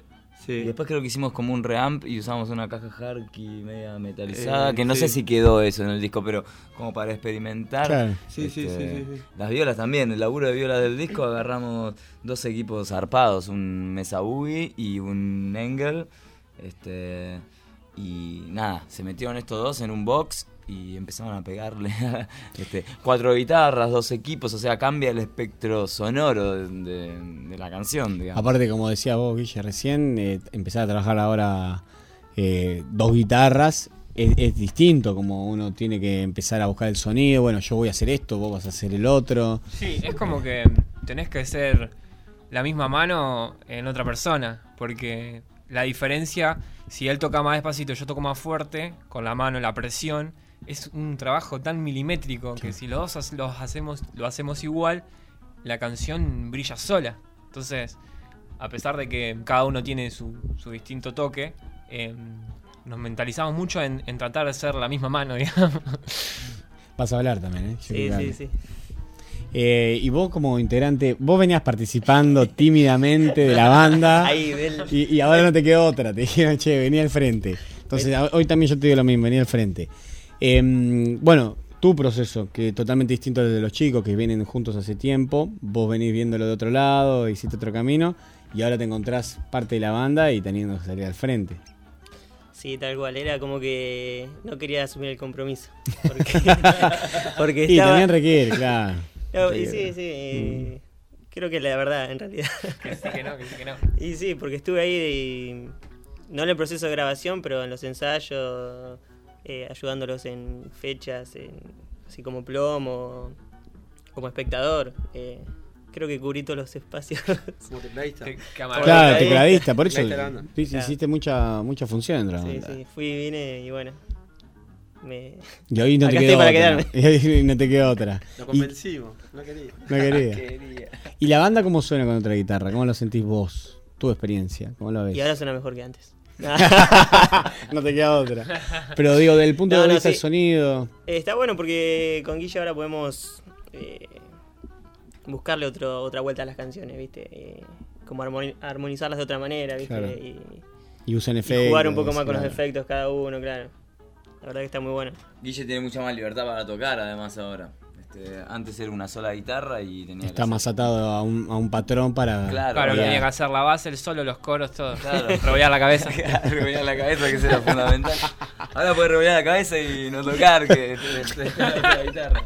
Este, no, sí, y además está bueno, qué sé yo, se laburó, que se, se laburan, la, la mano de él, este, la mano de, de Guich no es la misma que la de Peter, y los sonidos, los ampli, este, las guitarras que tiene él, eh, que eso es algo que en el disco laburamos mucho. Por ejemplo, eh, los, las frecuencias medias agudas de una guitarra van para un lado, que generalmente son las de él. Eh, Claro. Guilla hace las medias graves. Entonces el equipo lo ecualizás eh, en base a eso también. Este, esas cosas están buenas en el Sí. estudio, ponerse a experimentar una guitarra filosa, ponerle un equipo grave o, un- O viceversa. Claro. Eh, vamos a escuchar un tema, así después seguimos charlando y de paso los conocen aquellos que nunca lo escucharon a Mala Reina. Eh, vamos a escuchar un tema del primer disco, ¿les parece? Dale. ¿Cuál les gustaría? Este, cuando las ciudades mueren. Dale. Ese, vamos con ese, creo que lo tenemos.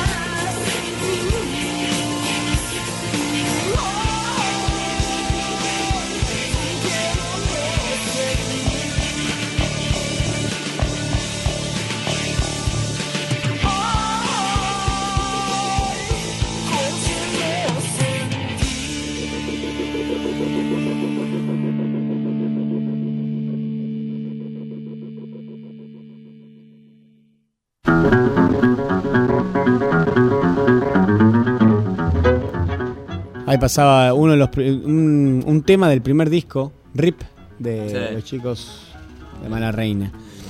¿Por qué Mala Reina? No, no tiene. No tiene un porqué. No tiene un porqué. Este, había que ponerle un nombre. Pero este, God Save the Queen se me viene a la cabeza, esas Sí, frases que han sí, sido y bueno, y, acuñadas. eh, No, estaba, eh, estaba, eh, había un tema, Hay un de- tema. Del, del segundo disco que todavía Que no, no- claro. no lo teníamos, pero estaba, que era Mala Reina, y estábamos fuera de, la- de lo que era la casa de Nico antes, y dijimos qué nombre se nos ocurre a todos, y ya el tema eh, ya se llamaba Mala Reina, y era Claro. el mejor nombre que teníamos, De entonces las como que- canciones, como para una porque banda. teníamos otro tema que era El Chapita, teníamos que poner a la banda El Chapita, El Chapita Metal. de todos los, los temas que teníamos era el mejor nombre que había ocurrido. Bueno, Viuda Negra, que es otro tema, también tiene nombre, obviamente. Sí, de- pero hay una banda metal. ya Sí, que- sí, me imagino. que se llama Sí. así, claro. Claro. Era más- Mala Reina es muy bueno. Y mm, lo han registrado, bueno, tienen Sí, todo, sí. obviamente. Y, Sí, sí, sí. Sí, Sí, sí. muy bueno. Fuimos con vos, ¿no, Marcel? Sí. Con cruzando los dedos para que ya no. Para que ya no- sí, qué momento No teníamos feo, otra opción aparte, íbamos con así que- Claro, no es como cuando vas a registrar. Ya habíamos grabado el CD. Claro, claro, encima. Sí, hicimos Ya eso. teníamos las remeras, ¿viste? Grabamos, grabamos el CD y todo y después dijimos. Porque pasa eso, creo que le debe pasar a, muchis- a muchísimos músicos de esto. O sea, te empezás a, a poner burocrático con las cosas una vez que las vas haciendo, digamos. Claro. O sea, el disco. Y las canciones de última registrarlas, vas, las registrás, no pasa nada, no va a haber canciones iguales. Este, pero el nombre decíamos, ¿y qué hacemos? El nombre no queremos, hay que pensar uno acá en el momento, Claro, ya ya- estamos acá. ¿Qué le ponemos? Reina Mala. que ya existe también. ¿Sí? Sí, existe. Reina Una, Mala. una banda de España. Una vez nos mandaban un mail invitándonos a tocar un festival en España y nosotros decíamos, ¿qué pasa? Era una banda de España. Se confundieron, bueno. de, se confundieron de banda. Y hablando del exterior, bueno, recién hablamos de las experiencias que tuvieron acá y recordamos aquella tan mítica, por lo menos para mí, de Wild Chamber, cuando, tocaron con estos Sí. próceres de- del metal. Eh, que bueno, del metal ahí tenemos todo un mundo para, para Sí, movernos, ¿no? Porque, sí, porque es terrible como lo podemos catalogar a Wild Chamber, pero que son uno de los pioneros de, de un género y ustedes tocaron con ellos, ¿no? Sí. Eso, ¿qué- qué- algo brevemente de esa experiencia, cuéntame. Para mí la. la En un re lugar también, ¿no? Importante, sí, porque, como vos decís, crecimos escuchando esas bandas y. Mala Reina tiene mucho de Paul Chamber y todo ese palo de Con la New Metal de los Deftones. 90. Sí, Claro. New Metal, New Metal de los 90. Claro. Sería así. Sí, ¿no? porque ahora hay Sí. nuevo metal todos los días. Sí, ¿sabes? sí, sí, sí. Dead contra Re Claro, Metal. sí, sí.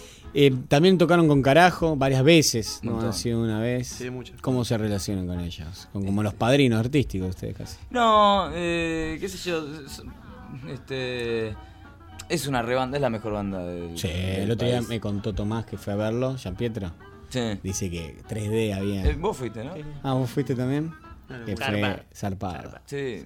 Bueno, siempre que tocamos con carajo aprendemos un montón. Este. Y hoy por hoy es la mejor banda Yo de creo que la- metal de de Argentina. metal, y progresivo, me animaría a decir, en cuanto a la tecnología. sí, yo creo que- Siempre eh, estuvieron eh, como aprendiendo cosas nuevas, poniéndole cosas nuevas y, y ya se armaron un super espectáculo, digamos. Sí, Sí, un sí. espectáculo. Era una banda internacional. Vos lo veis ahí. Sí, me decía eso. tú. Y son tres. Claro. No, y bueno, ahí tenés otro, ¿no? Cómo han podido crecer. Cómo también se separó Animal y le dio lugar a cada uno, ¿no? Claramente eh, eh, Corbata tenía una cosa y los otros tenían Sí, otra. sí, sí. Y pudieron crecer. Eh, bueno, cuéntenos algo de la fecha del domingo. Y, y de paso, cuéntenos cuándo tocan, qué horario, cómo es la entrada.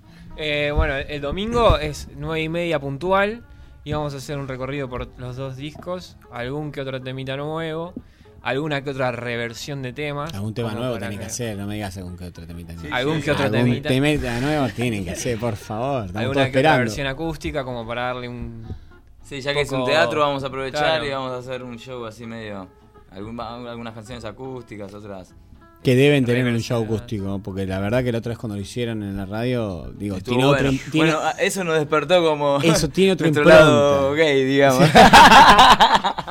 Dijimos, mira qué interesante. el de la playa y la arena y los pajaritos. Pero sí, porque también, de hecho, hablando de carajo, él tiene un disco que lo hicieron electro, Electroacústico. electroacústico. Bueno, y- Ahí tienen también un, algo que se jugaron a hacer algo y le salió perfecto. Sí, sí. Este, sí, y eso igual siempre, las bandas de rock, bueno, en- este, ya Nirvana con el Unplugged, o sea, eso Claro. siempre hubo así. Este, sí, vamos a hacer un par de canciones así como reversionadas. Este, y armamos un show, este, una lista larga. Nos pusimos a ver qué canciones teníamos y entre los tres discos, o sea, los dos que editamos y el que estamos por sacar, teníamos como muchas canciones, así que nos pusimos a... ¿Y canciones que quedaron afuera de los discos? ¿Cuántas Sí, tienen? Y hay bastantes. Sí. ¿Tienen mucho? Sí. Sí, porque a veces nos toca eh, tocar media hora, entonces decimos, bueno, o sea, elegimos las seis que más salen, un show de media hora. Tenemos, subimos cinco para armar, sale la banda, 25. Sí. Después tenemos un show de una hora o estos shows que... Que pueden tocar lo que quieran. Claro. Cada vez más difícil armar la lista porque tenés más canciones y tenés un, Te- gustan todos, cada uno le gusta tenés una un y- bloque de 40 minutos y tenés 30, 40 temas. Claro. Y tenés que elegir y a veces no querés. Y el clima, ¿no? Es difícil en ese sentido pensar cómo el público lo va a vivir, porque no podés hacer todos temas iguales, No, cortarse y- todos lentos, Y además lo- con ritmo. Sí, y además cada disco tiene como este distintas este viste la necesidad artística de, uno no o sea que el primer disco por ejemplo eh, son todas canciones con de, una forma digamos no o sea este último disco este, ya tenemos tres afinaciones por ejemplo eh, en, en- cada disco. En, el primer disco afinábamos eh, estándar digamos Con la secta. eh, ya en el segundo empezamos a cambiar afinaciones más graves y este tercer disco ya estamos este, Con una más en grave. cualquier lado. No fuimos, no fuimos a carajo. No hay Eh, afinación. claro, pero... mm, Y, eh, por ejemplo, este disco nuevo suena muchísimo más moderno, eh, suena muy fresco, es muy actual y, y tiene una evolución así, tanto en materia audio como, como materia compositiva, digamos. Este, preproducir un disco con dos guitarras también este, te abre el, el abanico, digamos. O sea, podés laburar como si fuese un piano la- las canciones. Este, ¿Vos seguís tocando el teclado? Sí, sí, todos los Eh, días. eh, no, no, digo, en la banda. No, y Cuando depende. A, a veces cuando tenemos shows largos, bueno, por ejemplo, ahora el, el domingo seguramente haga algo con, con el piano. Todavía no sé qué, tendría que ensayarlo, pero algo voy a hacer. Pero y- preferís estar despojado del instrumento para poder dedicarte al canto. Sí, porque cuando uno canta también el instrumento es uno, Sí, entonces sí. este, es complicado. Es complicado. eh.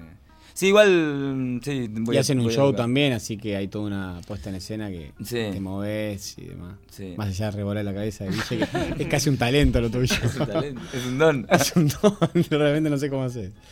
Eh, bueno, entonces, ¿a qué hora es más o menos el, el domingo de la 21 a 30, 21 y puntual. 30.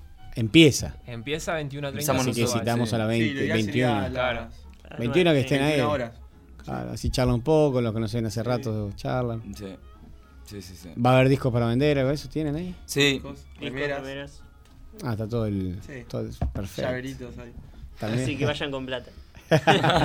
y la entrada es libre y gratuita. La entrada es Claro. libre y gratuita. Así sí. que lo que no van a gastar en entrada lo pueden invertir en la banda Mala Reina para que puedan financiarse el, el disco que falta poquito, me decían. Este, sí, sí, realmente este, ¿Y crowdfunding no han probado esto de financiación colectiva? se nos ocurrió en un momento. Deberían pero- hacerlo, ustedes tienen muchos seguidores, en este, sur, en todo lado. Sí, se nos ocurrió, pero no sé, es cuestión de hacerlo, digamos. Sí. Esto- Eh, también les, ha- les va muy bien acá en el conurbano, digo, en la parte, en toda esa zona ustedes tienen mucho éxito. El conurbano está buenísimo. este, Claro, es muy rockero. Es rockero. Es muy metalera. Es muy- Viste, como dijo Moyo, en el Sí, oeste sí, de Talajita. en el oeste de Talajita. Este, eh, sí, y ahí tenemos ya como nuestra casa, va de nuevo, por ejemplo, que este, Han tocado muchas veces. es como el semillero del género nuestro, digamos. Este, Yo veía hoy que los pedían de Tandil, investigando un poco a ver cómo Bueno, vienen sí. las redes, eso, Sí, los piden ya, mucho de habíamos- ya Tandil. estuvimos en Tandil en el Sí. 2012, ¿fue Nico? creo que sí. En el 2012 fuimos eh, con Brutal 6 y claro, no- nos fue muy bien ahí. Brutal Nos 6 fuimos- también, linda sí, banda. Sí. digamos, con ellos fuimos... Se separaron, pero con ellos To- hicimos, un par de giras. Sí, varias fechas. También fuimos, estuvimos en Rosario con, Con. Brutal 6 y también, bueno, la zona este hicimos bastante show. Este, sí, bueno, y Tandil, esa fecha, sí, fuimos, nos fue muy bien, se vendieron muchos discos, este, y que como que quedó mm, una onda. De hecho, posiblemente el año que viene, este, vayamos, no a Tandil, pero a toda esa zona. Este, tengamos como una girita ahí. Este, Por esa zona. Por esa zona, sí. Que es lindo también, ¿no? Muy Sí, lindo. De hecho, hoy estuve. El sur, eh, Bahía Blanca, toda la parte del sur también es hablando- muy sí. metalera. Hoy nos muy llamaron de metalera. Bahía Blanca, mira, Sí. para que te diga. Hoy Muy nos llamaron de metalera. Bahía Blanca y est- estamos viendo como para las vacaciones de invierno, que parece que es como una buena fecha ahí en Bahía Blanca, así que, que seguramente... ¿Sale el Malarreina móvil en algún momento? Y eso sería un golazo. Sería un golazo, ¿no? sería un golazo. Porque ahí sí que sería sí. muy peligroso, pero sería un golazo. Podemos Bueno. vender pancho, podemos hacer muchas... podemos, eh, Pero estaría bueno, sí, la verdad que sí. ¿Cómo se están moviendo? Este, sí, nos faltan un montón de cosas. Este, mm, está bien, ¿no? Que mm, Todo eso es pulmón, vamos a ser Es todo sinceros. pulmón, claro. Eh, es eh, todo lo contrario que hablamos recién de una banda que Claro. se vio el fin de semana que hizo como un reality para, para grabar un CD en, en afuera, en el exterior. Mm. Digo, en el caso de ustedes es el caso realmente. eh, hoy escuchaba el tema Camino a la Fama y Es- pensaba, digo, el, el camino que vienen haciendo es el camino de las bandas que se consagran, en el sentido de ir de a poquito, trabajando, haciendo las cosas bien, grabando como responde, nada de magia, nada de sintetizadores, ni de inventos en estudio. Somos lo que somos y, y iremos puliendo y en algún momento la sociedad nos encontrará y dirá, uh, miren esto, y empezaremos a tocar. Este, sí, lo, qué sé yo, es como hoy Marce dijo, o sea, fuimos haciendo todo, fuimos aprendiendo en el camino, este, nos mandamos millones de cagadas, este, y fuimos aprendiendo en el camino. Eh, no es un, no, no- no es un, nunca el artista tuvo, ¿no? Como un, un- No hay una escuela. un- claro, y además que hacer arte, hacer arte es difícil. Bueno, vos sos Sí, sí, artista sí, sí, también. sí. este, Y- hacer arte es difícil. Y No hay parámetros. Claro, viste, y hay momentos, este. eh, mm, no es un buen momento del país, digamos, ¿no? Como para decir, este, bueno, vivo del arte. Es difícil. Entonces, este, eso también a veces se complica, este, la cuestión operativa de una banda, ¿no? Decir, Claro. porque por ejemplo un motorhome o un colectivo o algo es algo que una banda ten- tendría que tener y que de hecho las bandas tienen. Hay una combi de Eh, 7 una asientos. combi, cualquier cosa. Con sí, una sí. buena baulera arriba y salen Este, para claro, o sea, es- eso es, es- es parte del equipo, como un sonidista, como un Mm. iluminador, como un manager, este, y como un montón de otras gente de prensa, community management, o sea, hay un montón de, Sí. de cuestiones que, Mm. este, que son de infraestructura que a veces uno no puede llevarlas a cabo por una cuestión de que es esto. es Yo me acuerdo la, la historia que ponía vos, Marce, que también capaz te acordás, pero de Bar Religion, cómo fue que saltó a la fama esta banda y estaban tocando una casa, eh, pasa un hombre caminando por la calle, toca el timbre y dice, Claro, ¿puedo pasar a la fiesta? Entra, los escucha, termina de escucharlo, le dice, miren, yo soy productor de ta, ta, ta, me encantaría que vengan a grabar un CD, ta, ta, y él es eh, como que le allanó el camino en Sí, todo. sí. Digo, esas personas que lo podemos ver como quieran, productores generales, ejecutivos, ¿no? O sea, como quieran llamarlo, son las personas fundamentales de esto. Sí. Son los engranajes que hacen que una empresa ponga plata en tal lado, que... Pasa que el negocio de la música está cambiando. Este, antes estaban los discos y que duraron dos décadas, pero eh, cuando, cuando estaban los discos el músico podía vivir de eso. Este, ahora el, el negocio de la música cambió o está cambiando, todavía no terminó de cambiar en sí. No, claro, Este, claro. Viste, todavía. Igual creo que lo que se inventó ahora que el streaming Sí, va a ser sí, para sí, yo- siempre, no, no veo que... No, que no, haya- no, no conozco nada para siempre, pero creo que. que Pero me refiero que el soporte físico se volvió como un objeto de culto. Es un fetiche, sí. claro, es que lindo que está, la tapa, todo, Sí, lo tengo por mi eso. casa por amor. Este, Pero- Entonces, bueno, nada, yo creo que mm, pareciera que tendría que ser todo más fácil para el artista, ¿no? Con internet y con Mm. todas estas cuestiones, pero creo que no, que, que es como un arma de doble filo, o sea, que creo que se pone más complicado. Sí, y esto que vos nombrás, que también lo percibo yo, eh, hay más posibilidad de que todo el mundo haga de todo, lo cual está bien, hay más voces, Claro, pero por pero, otro lado cualquier difícil- cosa. Claro, ¿no? este pones monos Sí, sí. bailando en la luna, ¿entendés? Y tienen un millón de visitas en claro, YouTube. O sea, es como que hay demasiada demanda, poca oferta, quizás, Mm. no sé, es que- como que cambió mucho el comercio eh, del arte. Y, y eso también hace que eh, nos lluevan mecenas, digamos, o sea, Sí. este Y también a que lo cambió, volviendo al crowdfunding y eso, también se abrió como un nuevo parámetro de decir, bueno, ¿qué hago yo para financiarme? Digo? Claro, No, hay por que ser eso. más creativo. Claro, hay que estar ayornado todo el tiempo, como Moverse aprendiendo a moverse en las nuevas mareas de la tecnología.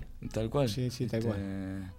Bueno, un poco. Eh, Sadaik, por ejemplo, o, o todos, estas, est- todos estos lugares eh, de registro y de derechos de, de autor, que, que está bárbaro, eh, en un principio nacen un poco por esta cuestión de los cambios este, culturales en el, en el mundo de la música. o- industria musical, claro, claro. o sea, este, antes el músico tenía que ir y tocar y... pagaban ahí en el momento, claro. se llevaba el puño de Después cuando empieza a salir el, el disco, el músico Las queda reemplazado porque los bailes ya no necesitaban más músicos, ponían un, un CD o un cassette. Este, y entonces ahí el músico es cuando empieza a pelear por sus derechos. Claro. Este, creo que ahora se está transitando como un- una nueva... Un revival de eso. Claro, o sea, el músico está ahí como buscando un poco su, su lugar. Bueno, eh, les recordamos entonces que el domingo a las 21 horas eh, se acerquen al Centro Cultural, acá el Centro Municipal de Cultura en San Andrés de Giles, para ver eh, este Mala Reina, preparando su casi tercer disco, que va a saldrá el año que viene ahí en breve. A los 10 años, el año que viene cumplimos 10 años, en diciembre. qué mejor, así claro. que queremos hacer algo, algo Claro. grosso. Sí, ojalá Sí, con nuevos integrantes o algunos que salen a la luz por fin y otros que aparecen nuevos. Eh, montón de temas, como decían, con un crecimiento, un nuevo sonido también, o más pulido diríamos, mejor, mejor dicho. Así que ahí estaremos todos para, para ver este Mala Reina, ¿no? De Bueno, 10 años casi. Casi 10 años. Casi 10 años. Algo mm, aprendimos. Eh, vamos a sortear cinco entradas. No, mentira. no. Cinco entradas gratis. Eh, cinco entra- Invitaciones al VIP de la primera fila. Em, vamos a escuchar el, un tema del segundo disco, ¿les parece? ¿Cuál Viva? Negra. ¿Viva Negra, te parece? Sí, me a mí también me encanta ese disco. No, sí, vamos con ese, dale. Vamos a ese.